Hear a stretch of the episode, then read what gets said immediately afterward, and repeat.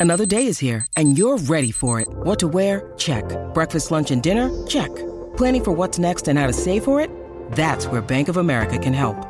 For your financial to dos, Bank of America has experts ready to help get you closer to your goals.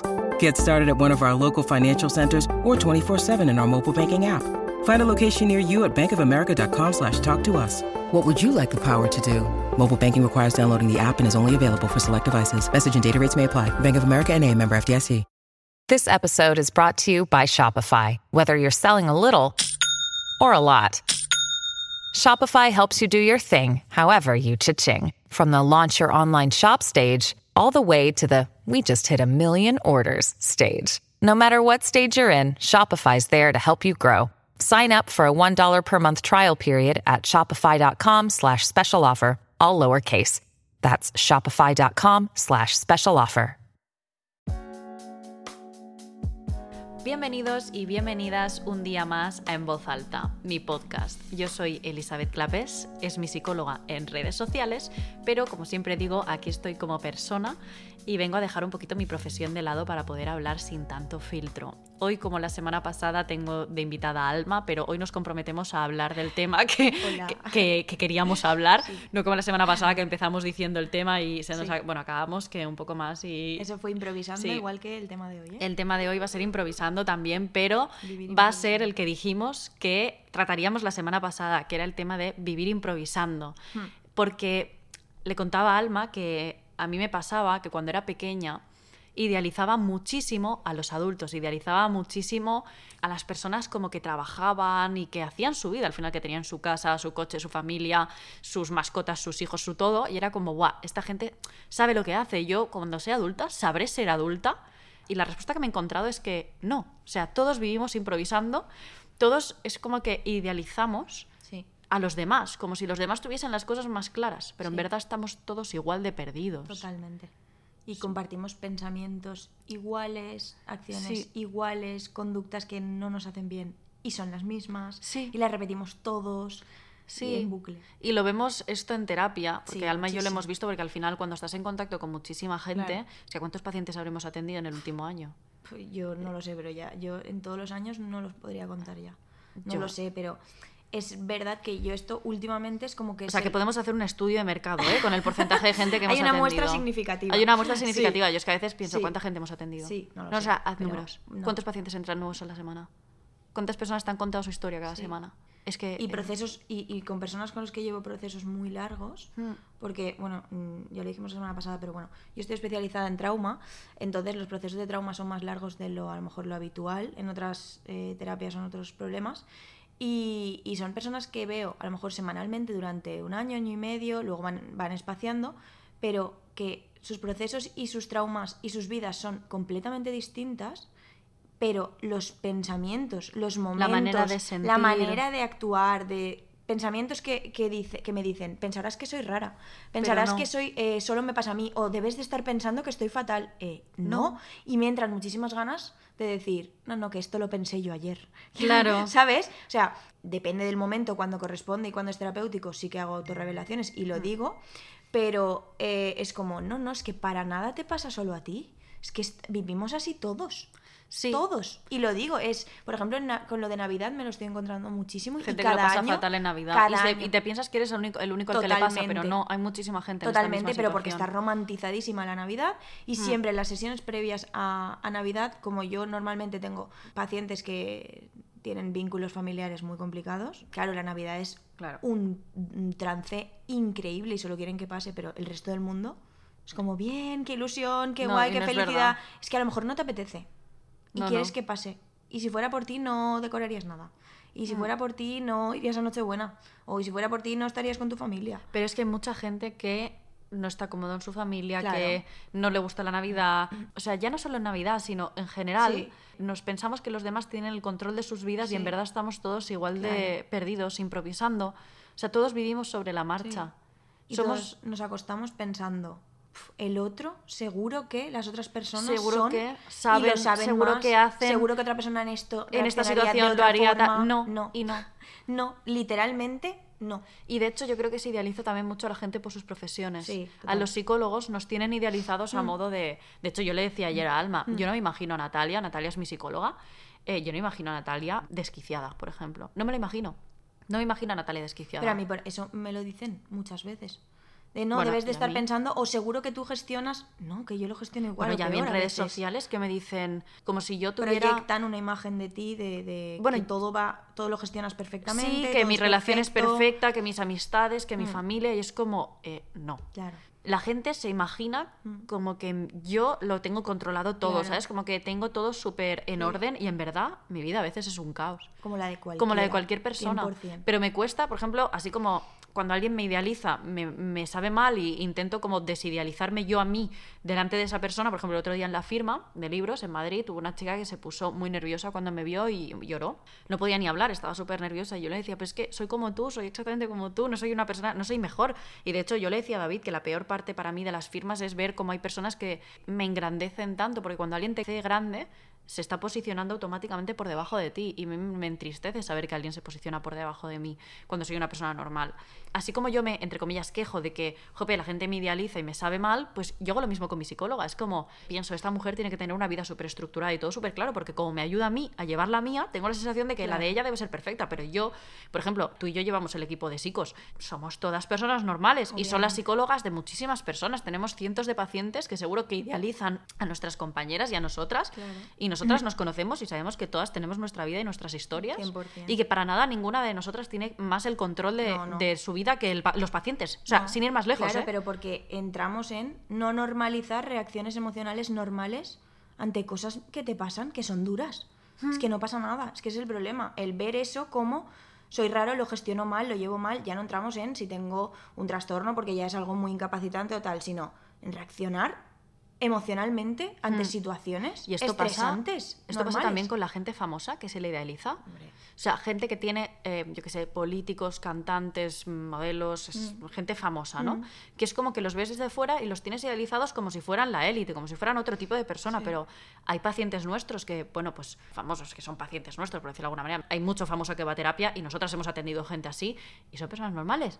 Y al final, cuando tú los atiendes y dices, "Os- ostras, es que las preocupaciones de esta persona son las mismas que las mías. Y en cambio, desde fuera, yo a esta persona la tenía idealizada. Y sin embargo, ahora trabaja conmigo, estoy acompañando en un proceso o está contándome lo que es, cómo vive las cosas desde dentro y entiendo que es una persona como todo el mundo. Y sin embargo, desde fuera parece todo lo contrario. De hecho, a mí una vez me impactó porque atendía a una persona que yo conocía previamente, pero conocía desde el punto más de vista no fan, porque no, no fan, pero sí que desde fuera y me impactó porque cuando me contaba cosas yo decía, jope, si es que yo siento lo mismo, o sea, yo he estado en esas mismas situaciones, yo como igual, y sin embargo yo veía a esta persona desde fuera y era como al igual. ¿Sabes? Era como, buah, seguro que lo controla todo, su vida es perfecta. No, son personas súper normales, pero porque todos somos humanos. ¿Sabes? Da igual el trabajo que tengas, la fama, el dinero, el éxito, da igual. Y de hecho ahora, como tengo seguidores, conozco a otras personas que antes yo consumía su contenido y ahora resulta que son compañeros de trabajo. Y los conoces desde dentro y dices, todo igual, todo como yo. Luego hay muchos matices y muchas diferencias Claro. que te da la sensación como que es de otra vida. Pero cuando entras, por ejemplo, en terapia a hablar de cosas mucho más hacia adentro, Mm. emociones, sensaciones, pensamientos, mismas frases que les han dicho de pequeños, Sí. luego al final han creado su realidad diferente en el presente, pero piensan, los procesos son los mismos. Hmm. Y yo podría hacer un cuaderno de frases Hmm. repetidas exactamente igual entre pacientes distintos, con vidas distintas, edades distintas, Totalmente. perfil diferente, opuesto, mismos pensamientos exactos. Y no hablo de pensar en tengo que tener un buen trabajo, no, me No, refiero a frases concretas sobre sí mismos, sí, eh, sentimientos frases de- concretas de si hago esto voy a fallar a mi madre porque mi madre me inculcó que no sé qué, cosas muy exactas que al final todos nos movemos por unos mismos patrones y al final todos son esos patrones heredados Mm. que vas transformando luego tu realidad, pero eso se queda ahí, guardado, como en la cajita de tu memoria y a través Sí. de, de eso. y te lo guardas para ti y piensas que tú te Sí, sientes de esta forma, claro. que eres la única, pero es que en verdad todos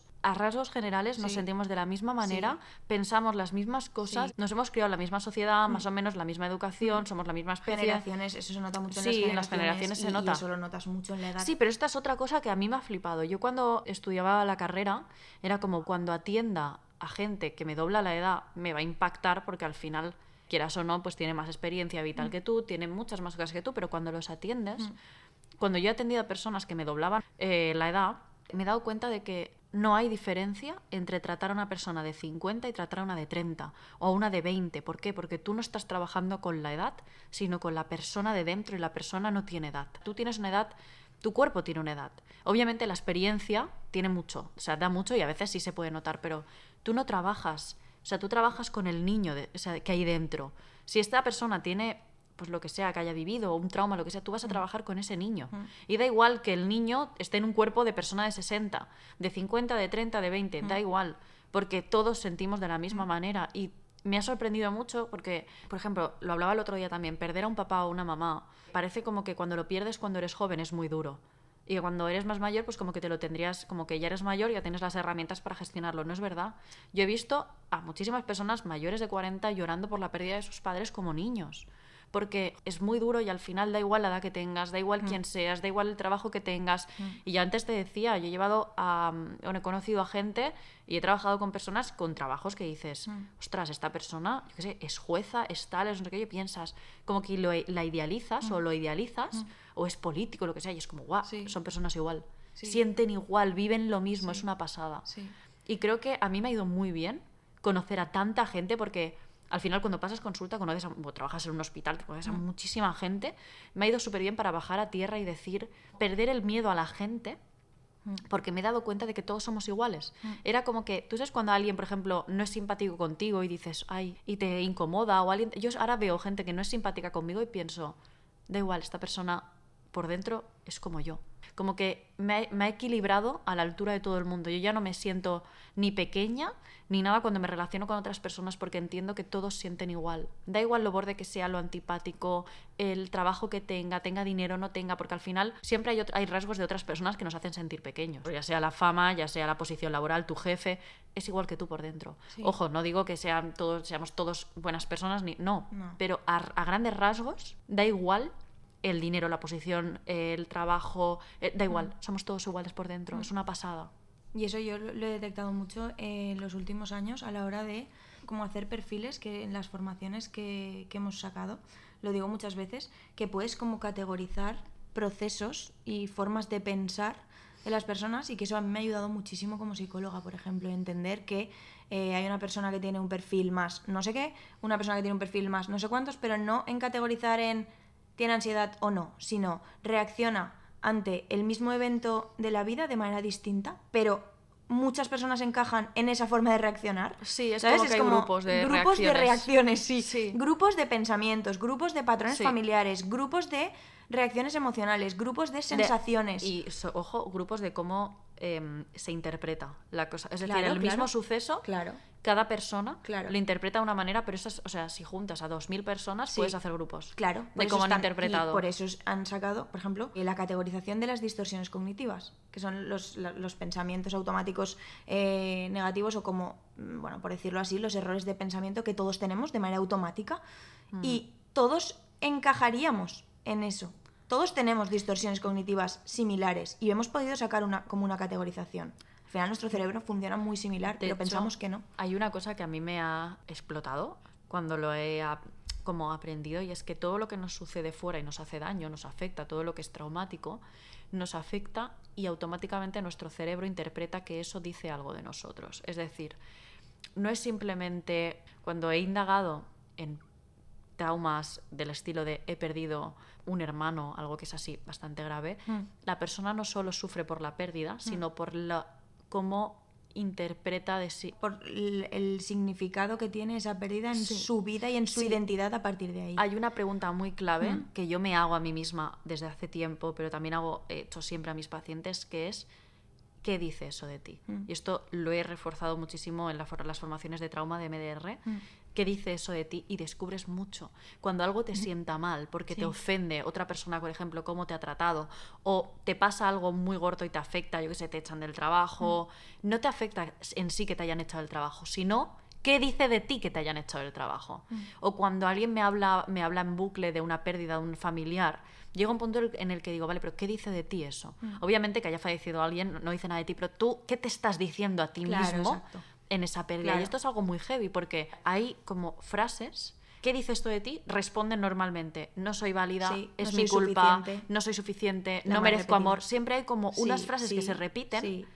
Y es muy heavy porque cuando alguien, ahora que no paso consulta, no, pero cuando a alguien algo le sienta mal, yo le digo, vale, pero esta persona, lo que te ha hecho, ¿qué dice de ti? Es decir, ¿qué te estás diciendo tú a ti mismo por lo que te ha hecho esta persona? Y ahí es donde reside el dolor. Hmm. Es muy heavy. Sí. Porque ya no es, o sea, y yo, ojo, estoy muy en contra de, no es lo que te hacen, sino cómo lo interpretas. No, no, pero Eh, sí la que es gente verdad. puede hacer daño a otros. Sí, exacto, punto. O sea, ya está. Pero sí que es verdad que hay una parte del dolor que va asociada a claro. cómo tú interpretas Claro. que ese dolor o sea, es decir, lo que dice ese dolor de Claro, ti. en Esa tu, es la en- frase. y en tu propia identidad. Por eso Claro. en trauma me encanta trabajar la parte del self y la identidad.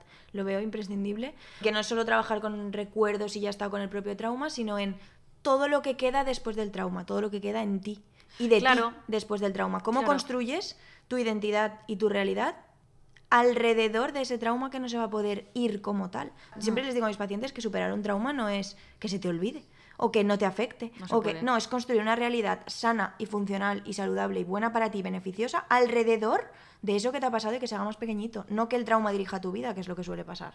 Hmm. Y es así, o sea, es, es un poco eh, el mensaje que estamos, del que estamos hablando.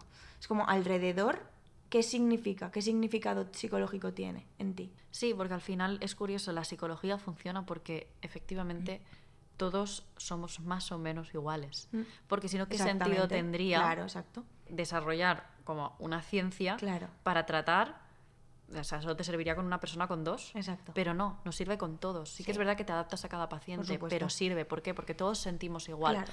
Aquí lo que venimos a decir es, si alguna vez sientes que eres la única persona que se está sintiendo así, Mm. que estás loco, o que eres tonto, o que no te estás integrando bien, hay muchas personas que se sienten como tú. De hecho, muchas, de la hecho, mayoría o sí, todos. Sí. En algún, momento, momento, de nuestra vida. Lo hemos pensado. Sí. Nosotras incluidísimas, aunque sepamos la teoría, no pasa Sí. nada y no tiene nada que ver.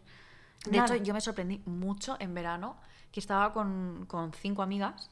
Estábamos hablando de comer, ir a la playa o ir a la playa y comer. Y todas estábamos pensando, yo por ejemplo estaba pensando, comer e ir a la playa no me parece buen plan.